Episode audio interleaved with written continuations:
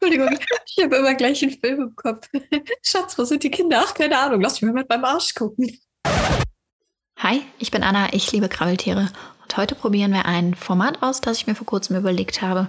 Ich habe es spontan Fakten Ping-Pong genannt. Ich und ein Gast, in dem Fall natürlich wieder die liebe Swane, wir suchen uns vorab Fakten raus und hauen uns die dann abwechselnd um die Ohren und spielen uns dabei so ein bisschen den Ball hin und her. Ergo Ping-Pong. Heute sprechen wir über wärmesuchende Popos, über Spinnen, die als Bodyguard fungieren, über Ameisen, die chirurgische Eingriffe vornehmen und generell so ein bisschen über das Verzehren von Insekten. Auf geht's!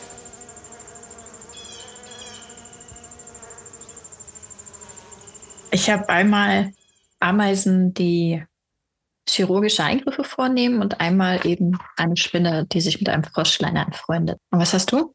Also ich habe einen australischen Feuerkäfer, der einen Infrarotsinn hat und äh, auch Ameisen, aber eher Menschen, die Ameisen verzehren. mm, nom, nom, nom. ähm, wollen wir erst Ameise, Ameise und dann die anderen beiden? Ja, genau. Wechselnd. Okay. Lass uns das so machen. Ich habe nämlich, äh, das hat meine Mama mir tatsächlich geschickt, weil sie wohl auf dem Weg nach Hause äh, im Radio vom WDR einen Beitrag gehört hat, so von wegen, das musst du hören, hat mir das geschickt. Und da ging es um die ähm, Matabele-Ameisen in Afrika. Das ist wohl eine Art, die generell Termiten jagt und zu großen Feldzügen tatsächlich auszieht, zu Feldzügen auszieht, sagt man das so? Ausschwärmt. Ausschwärmt.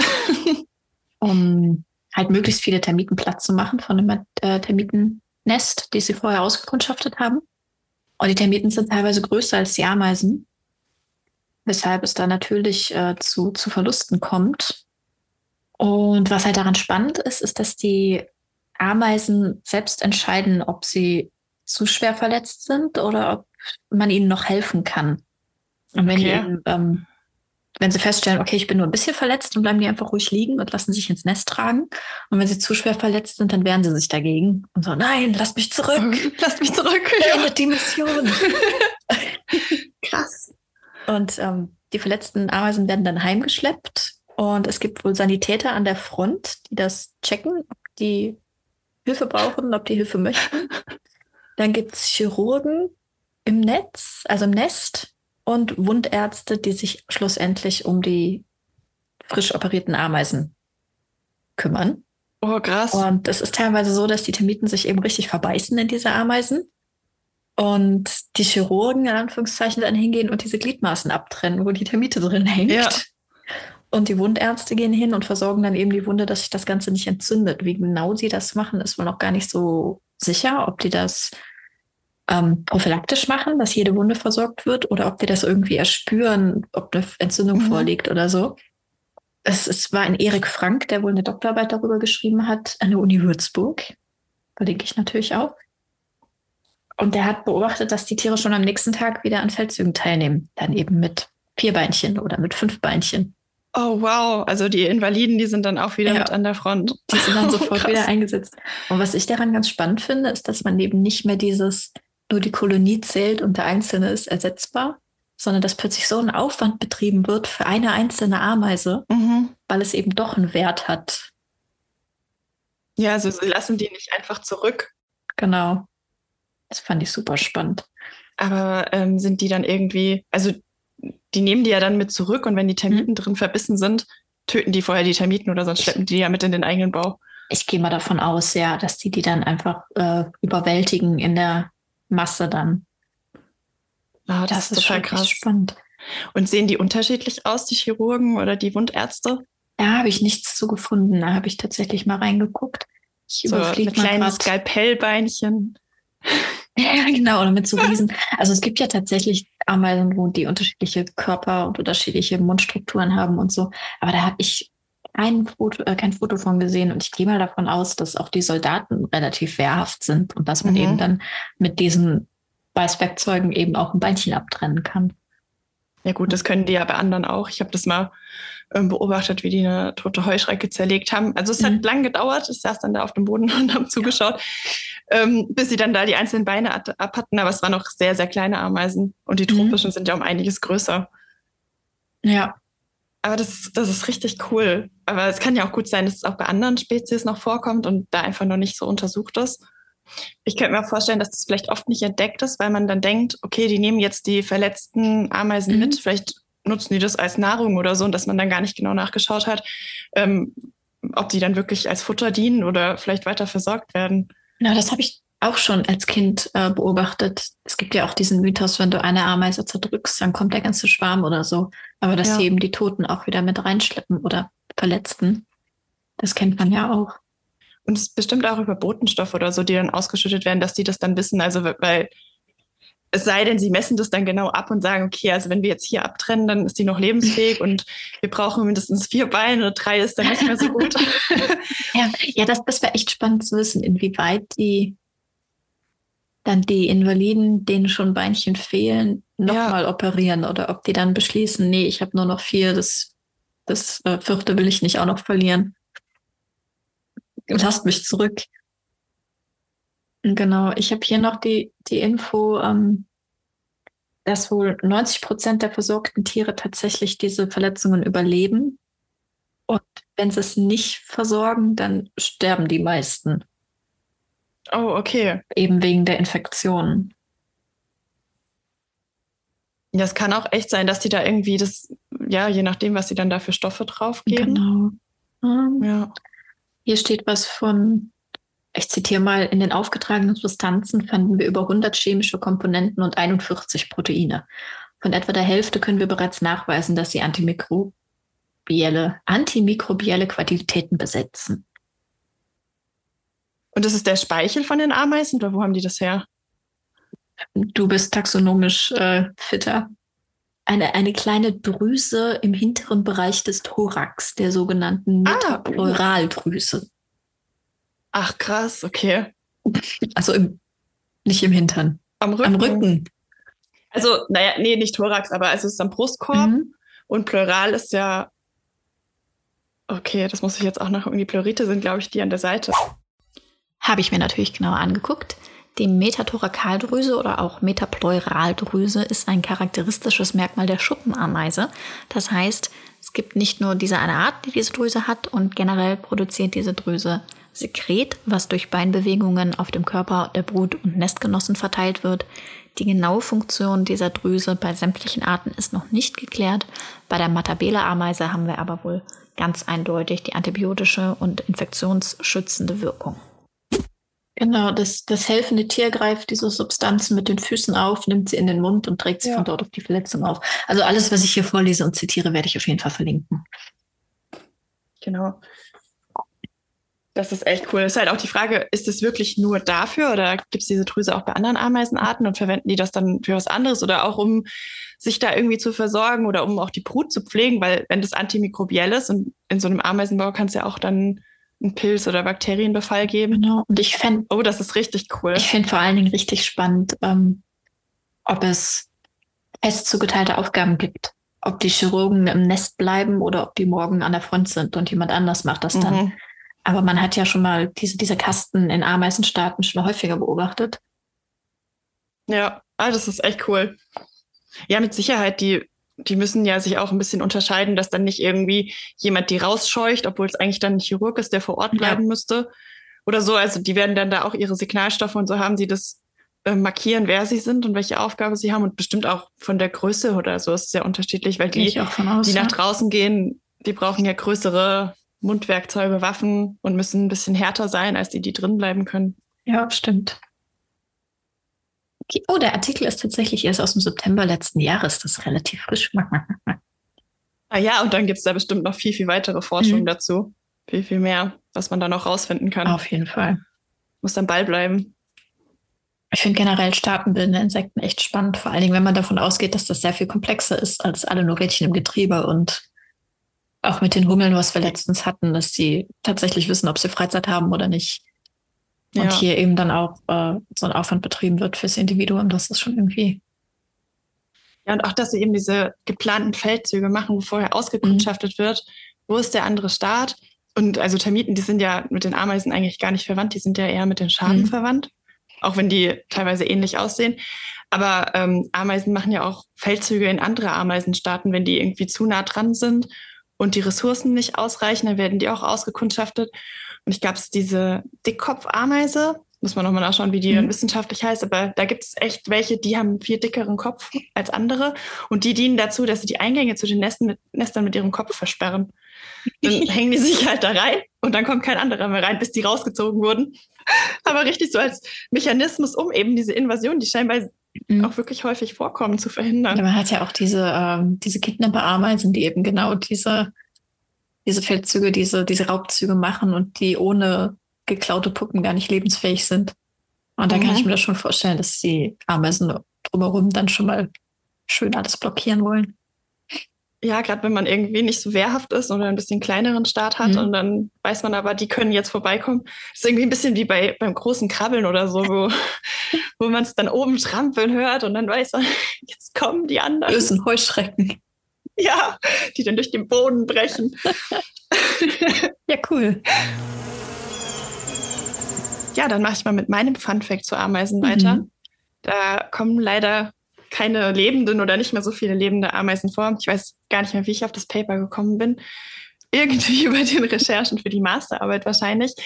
Ähm, bin ich auf den Fachbereich der Ethnoentomologie und Ethnomedizin gestoßen. Und äh, da geht es darum, wie werden Insektenprodukte oder Insekten ja in der, in der Naturmedizin, in der Medizin oder in Kulturen eben eingesetzt. Mhm. Ähm, und da habe ich ein Paper zu Ameisenschnaps gefunden. Oh. das kam unerwartet. Mhm. ja, und dieser Ameisenschnaps, also ich glaube, die Autoren haben den auch probiert. Es gab in dem Paper auch ein Bild von dem Schnaps und es wurde genau gesagt, wie man den jetzt trinkt und welchen Toast man dann aussprechen muss. Ich glaube, die haben es wirklich probiert und die waren, also waren ganz zufrieden damit. Und ursprünglich wurde der vor allem so in den nordischen Ländern eingesetzt, eben gegen Gicht und Rheuma.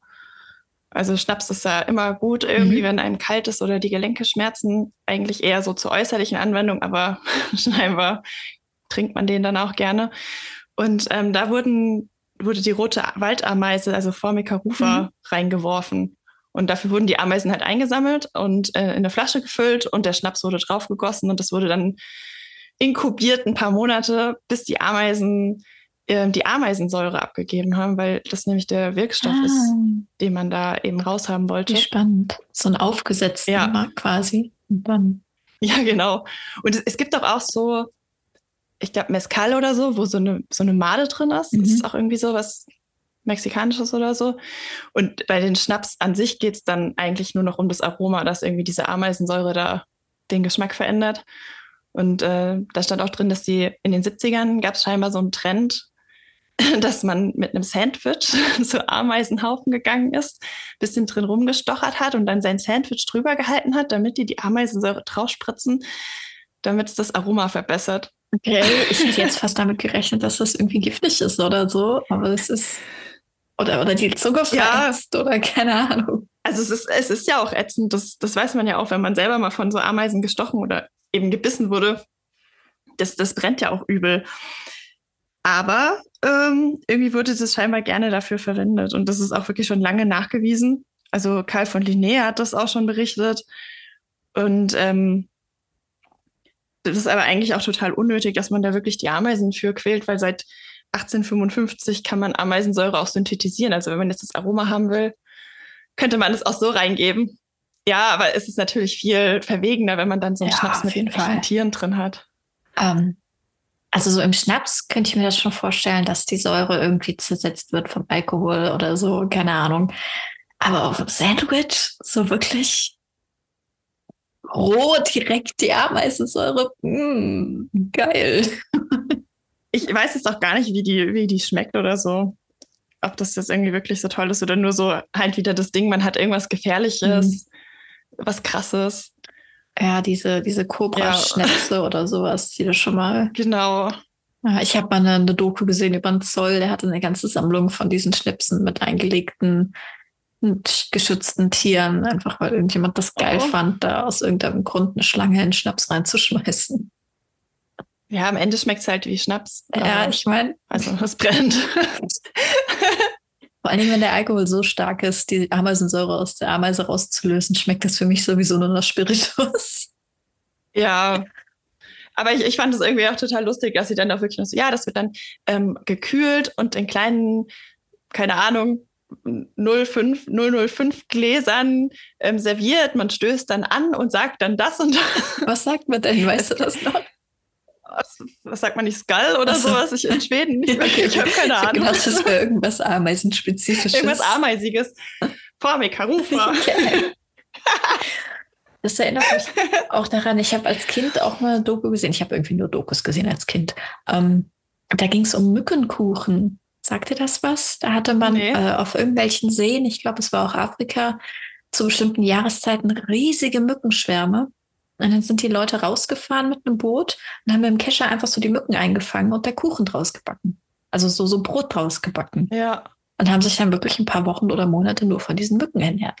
Weil das irgendwie. Also du brauchst, du brauchst halt echt viele, dass dann ein Brot rauskommt, aber. Es waren richtig wie Wolken über diesem See. Das war schon echt ja. Wahnsinn. Auch hier habe ich nochmal genauer nachgelesen, damit wir euch keinen Quatsch erzählen. Dieser Mückenkuchen, von dem ich sprach, der nennt sich Kunga Cake und ist verbreitet in den Regionen um den Viktoriasee. Der Viktoriasee hat generell eine recht traurige Geschichte in Sachen Missmanagement im Fischbesatz. Da gibt es eine Doku von 2004 mit dem Titel Darwins Nightmare. Müsst ihr euch nicht unbedingt anschauen, aber der Wikipedia-Artikel dazu ist ganz interessant. Und unter anderem durch diese fehlenden Fische ist die Mücken- oder auch Fliegenpopulation um den See herum enorm explodiert, was natürlich bei der Bevölkerung den positiven Effekt hat, dass man eine Proteinquelle sicher erschließen konnte. Und das ist mir so in Gedanken geblieben, weil ich nur so dachte, Mückenkuchen. Ja, aber wenn das schön kross, alles was kross und frittiert und gut gewürzt ist, wie Chips, das schmeckt doch. Hast, hast du schon mal Insekten probiert? Nee. Schade. Nee. Ich auch nicht.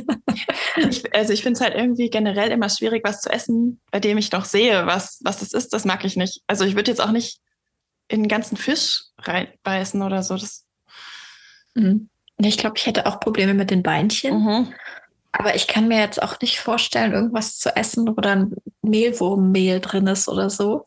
Einfach weil ich das nicht mag, wenn man mir irgendwas unterjubelt, was ich nicht identifizieren ja. kann, nicht wissen, was da drin ist. Und das fände ich irgendwie gruselig, so die Vorstellung, ja, da sind gemahlene Grillen drin. Ich so, ja, nee, danke. Ich glaube, es ist. Dann lieber die Grille frittiert ja, ohne Beinchen. Aber ich glaube, es ist auch Gewöhnungssache, weil ich meine, wenn du Gummibärchen isst, dann ist da Gelatine drin. Und ja, woraus Gelatine besteht, das steht zum Glück nicht drauf, aber wenn man es weiß, will man das eigentlich auch nicht mehr essen. Ja. Und irgendwann ist es. Es gibt nicht umsonst vegetarische Gummibärchen. Eben. Soll ich meins dann noch mal kurz erzählen oder wirst du, weil es passt ähm, ja, Horror. Doch, ja, ich kann voll die gute Überleitung machen. also das zweite Thema, was ich rausgesucht habe, ist auch heiß, wie die brennende Ameisensäure. yeah. Ja. Ähm, ja, und so habe ich das auch aus einer Tierdoku, weil ich habe als Kind auch nur Tierdokus geguckt. Also ich glaube, wir hatten so eine, Robben, eine Rochendoku auf ähm, Kassette und die habe ich 100.000 Mal gesehen. Ähm, die habe ich aber vor kurzem jetzt gesehen und da kam ein Käfer drin vor, der einen Infrarotsinn hat und damit ähm, Bäume im australischen Bus Busch detektiert, wenn die gebrannt haben nach dem Waldbrand, weil nämlich seine Larven in diesem verbrannten Holz heranwachsen und sich von dem ernähren.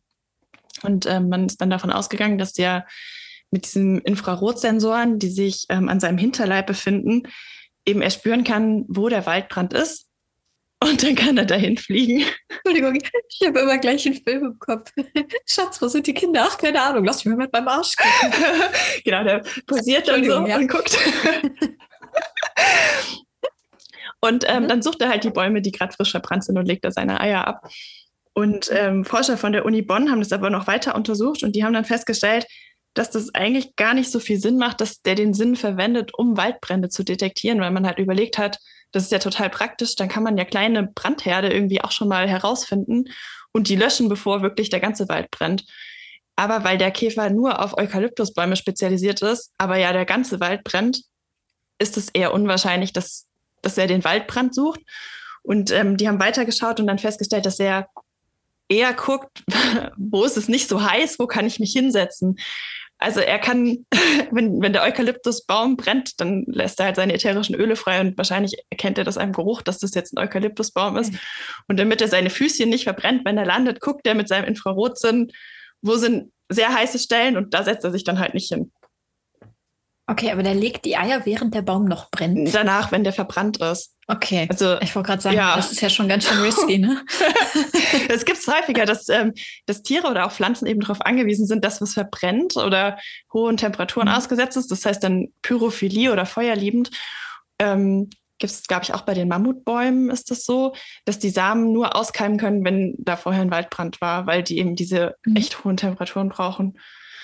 Genau, und ähm, ist echt super spannend. Irgendwie ist es dann ja halt besser zersetzbar oder so. Und äh, vielleicht mag der auch das Raucharoma, die Larve von dem Vielleicht Käfer. braucht er auch die, die Wärme in einer Form, bis das Ei ausgebrütet wird ja, oder so. Genau.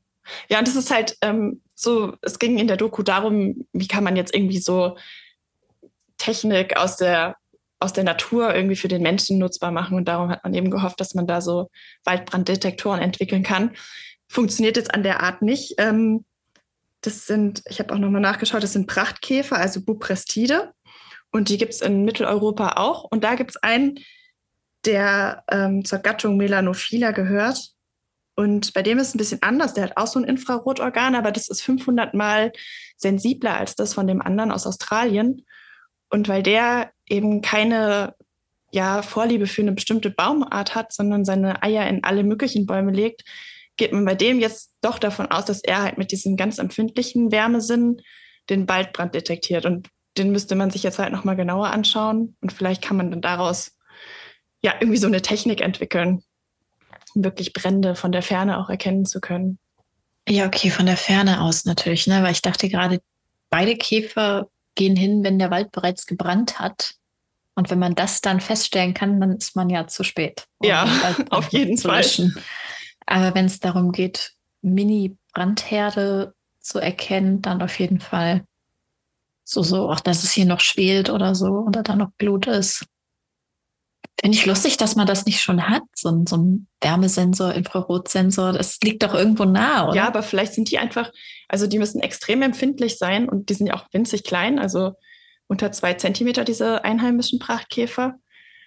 Und da ist ja dann ein ziemlich krasser Infrarotsensor irgendwie eingebaut. Und ähm, dann sucht ja immer nach Möglichkeiten, wie man die, die Technik irgendwie verbessern kann. Und verkleinern kann. Genau, aber es ist auch nur eine Hypothese wieder, weil man den noch nicht so genau untersucht hat. Und vielleicht sucht er auch nicht nach dem Feuer, sondern möchte sich auch nur nicht die Füßchen verbrennen oder so. Da müsste man halt auch nochmal genauer nachschauen. Aber es steht fest, dass der seine Eier nur in Holz legt, das gebrannt genau. hat. Okay. Ja, gut. Das, und dann halt, ja, macht ja, Sinn. Das ist halt auch wieder so eine Sache, weil Waldbrände ja eigentlich nicht gut sind und es ja auch immer, immer mehr zunimmt. Ähm, dadurch, dass es einfach wärmer und trockener wird. Aber es gibt halt doch ein paar wenige Arten, die davon profitieren. Also es ist irgendwie ich ganz erstaunlich. Tatsächlich auch letztens, äh, da ging es wohl um Kanada. Ähm, als die ersten Siedler in Kanada angekommen sind, haben sie ja äh, relativ viel Grausames getan mit der einheimischen Bevölkerung. Unter anderem halt ähm, unterbunden, dass sie wie immer ihre Waldbrände, ihre Rodungen vornehmen, weil man ja die tolle, unberührte Natur schützen wollte. Und jetzt so langsam kapiert man, dass diese tolle, unberührte Natur nur so toll war, weil die einheimische Bevölkerung regelmäßig Rodungen mhm. vorgenommen hat, eben aus diesem Grund. Und heutzutage Waldbrände eben sehr viel äh, verheerender sind, weil wenn es brennt, dann brennen gleich die großen alten Bäume und nicht, nicht das Unterholz. Halt nicht dafür. Genau, ja. weil so viel Unterholz da ist. Ja, irgendwie so. Was ich hier erzählt habe, stimmt so nicht ganz. Das Problem ist, dass das Untergeholz, was zuvor regelmäßig abgerodet wurde, nun enorm überhand nimmt, Brände sich dadurch explosionsartig verbreiten und dann eben auch der alte Waldbestand abfackelt. Ja, die Strukturen in den Wäldern haben sich ja auch geändert, dadurch, dass es ja keine Naturlandschaften, sondern Nutzlandschaften sind. Das sind ja keine Wälder, sondern Forste meistens. Ähm, und dadurch können sich Brände auch viel besser ausbreiten, als das halt in so einem richtigen ursprünglichen Urwald oder so der Fall war. Ja. Aber Pyrophilie, also diese, diese Liebe von, von Feuer, oder eben auch eine Abhängigkeit von Dingen, die verbrannt sind. Das finde ich total spannend, dass sich sowas mal entwickelt hat. Ja, überhaupt, ne? Ja. Weil wenn du jetzt am Bambi denkst, ist der Waldbrand große Böse und alles ja. weg. Und da sehe ich keinen Käfer dahin flattern und denken, yay, Feuer. Es ist halt immer so eine Sache, weil klar, es sterben da auch eine Menge Tiere, die da vielleicht nicht mehr rauskommen. Ähm, aber für manche Pflanzen und sowas ist es einfach wichtig, dass es regelmäßig diese Waldbrände gibt oder auch für Tiere und dass sich der Boden erneuert und durch die Asche ist ja auch ein guter Dünger für den Boden. Also es ist irgendwie, es ist halt immer so ein Zyklus von Zerstörung und wieder Neuem in der Natur. Ich müsste das jetzt auch mal gerade recherchieren. Ich habe auch im Kopf, dass es irgendwo Vögel gibt, also Raubvögel, die im Rudel jagen und die Feuer nutzen, um Tiere aus dem Unterholz zu scheuchen. Oh, das wäre richtig krass. Auch das habe ich nochmal nachgelesen. Es gibt tatsächlich Raubvögel in Australien, die gezielt Buschbrände erweitern, indem sie brennende Stöcke hochheben und an anderer Stelle wieder fallen lassen, um eben weiter Beutetiere aus ihren Verstecken zu locken. Mein äh, nächster Fakt hat mit Feuer oder Ameisen nichts mehr zu tun. Nicht mehr so geht, heiß. Es, es, geht um kleine Spinnen, nee, kleine Frösche, die sich große Freunde suchen. Und zwar gibt es eine Vogelspinne in Kolumbien, Xenestes imanis. So. Das ist die kleinere kolumbianische Riesenvogelspinne. Die heißt tatsächlich so. Die frisst unter anderem Amphibien und die baut kleine Höhlen. Also die lebt in kleinen Bauten oder in verlassenen Bauten von kleinen Nagern. Und man hat in diesen Bauten bei den Vogelspinnen vermehrt Frösche gefunden. Was ja irgendwie äh, merkwürdig ist, wenn die Spinne Frösche frisst. Die Frösche, die man gefunden hat, die haben wohl keinen ähm, trivialen Namen. Im Englischen heißen sie Dutted Humming Frog, also gepunkteter Summfrosch. Die sind tatsächlich so groß, dass sie ins Beutespektrum passen würden. Und man hat ab und an auch beobachtet, wie vor allen Dingen junge Spinnen nach dem Frosch greifen, den so abtasten mit ihren Mundwerkzeugen und sie wieder laufen lassen. Die Frösche profitieren davon natürlich, weil große böse Spinne beschützt mich. Und Essensreste, die die Spinne hinterlässt, locken halt Fliegen und so an. Da hat der Frosch also auch was zu fressen. Und man ist sich noch nicht sicher, ob die Spinne davon auch profitiert. Eine Theorie wäre, ähm, dass der Frosch eben Parasiten beseitigt, die die Eier von der Spinne befallen würden. Aber das kann man nicht nachweisen. Das ist eine reine Theorie. Und was ich daran ganz spannend finde, ist, dass die Spinne halt diesen Frosch fressen könnte und nichts dagegen spricht, dass sie ihn frisst. Der ist nicht giftig, der ist nicht irgendwie von großem Mehrwert für sie, aber sie tut ihr nichts. Das ist so wie, die greift danach und ist dann so, ach du bist sorry und lässt sie wieder laufen. Und die leben zusammen in dieser Höhle. Ja, sie tastet ihn ja auch noch richtig ab. Also vielleicht hat er irgendwas auf der Oberfläche, was sie dann doch, was ihr signalisiert, dass der man geht davon aus, dass die das äh, tatsächlich auch mit irgendwelchen Chemikalien und so merkt, dass das ihr Frosch ist, aber er ist nicht giftig. Sie könnte ihn fressen. Also das heißt, jede von den Spinnen, die hat ein oder zwei von diesen Fröschchen so bei sich wohnen, aber nicht jetzt, wenn einer von der Art vorbeikommt von den Fröschen, dass sie den abtasten und sagt, ach nee, du gehörst auch dazu, dich lasse ich, sondern wirklich so, ist, das ist meine. Und den ja, irgendwie nicht. so. Also es ist, oh. ähm, die Frösche scheinen eine spezifische Höhle zu bevorzugen und verlassen die nicht, während die Spinne sich halt bewegt. Mhm. Und selbst wenn die Tarantel die, die Höhle verlassen hat, weil es ihr nicht mehr passt, bleibt der Frosch da. Und wartet. und Warum kommst du nicht zurück nach Hause? Ich habe doch extra sauber gemacht. Oh. es ist ist noch nicht ganz sicher, ob es wirklich diese Spinnenart ist. Ich habe äh, einmal einen Beitrag gefunden auf scientificamerican.com. Da sprechen die exakt von dieser Art. Die verlinken allerdings auf einen Beitrag, auf ein Paper von 1989, wo man halt noch nicht sicher war, welche Spinne es ist und es verschiedene sein könnten. Und das ist wohl tatsächlich so ein seltenes Phänomen, dass man das jetzt im kolumbianischen Dschungel auch nicht unbedingt jeden Tag findet.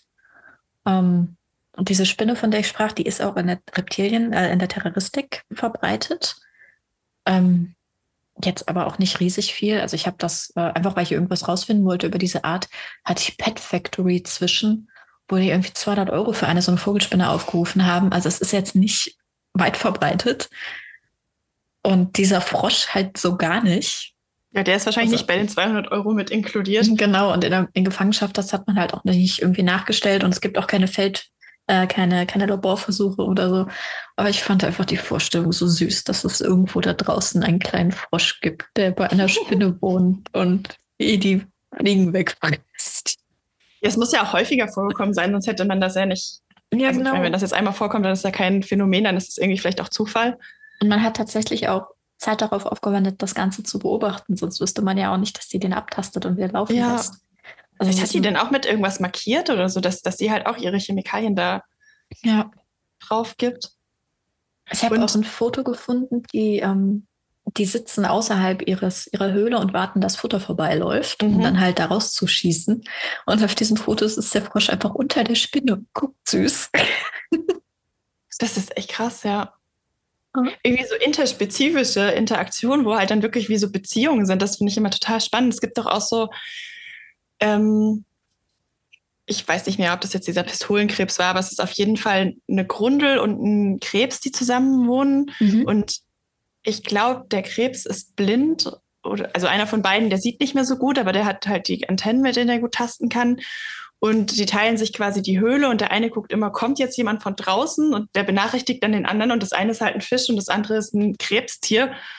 Und trotzdem teilen die sich dann da so den Wohnraum, weil das irgendwie gut funktioniert und sie ja. beide dann da am Ende von profitieren. Vielleicht, vielleicht ist das auch irgendwie sowas, dass halt echt die, ja. die, die da sonst kommen würden oder sowas und dass der Frosch die alle wegschnappt und dafür für hygienische Verhältnisse sorgt. Ja, es gibt halt auch, äh, was du sagtest, diese Beziehungen zwischen zwei Arten, die beiden Seiten einen Vorteil verschafft.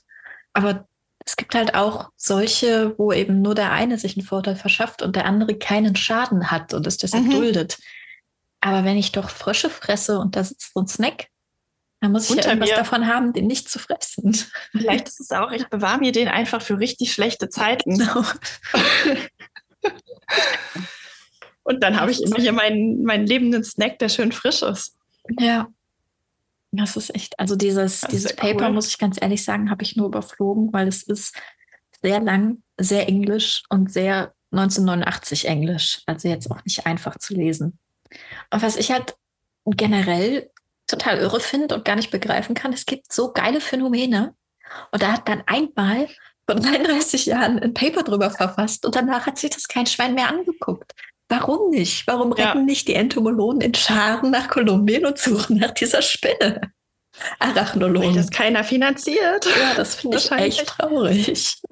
Das ist so, ich hatte ähm, ja einen Beitrag geschrieben über die Gespenststrecken und dass die mhm. stridulieren, also dass die Geräusche machen können wie Grillen und manche haben da was an den Flügeln, mit dem die übereinander schaben. Mhm. Und die, diese Phasmiden, die, ähm, die wandelnden Blätter, die machen das anscheinend mit ihren Antennen.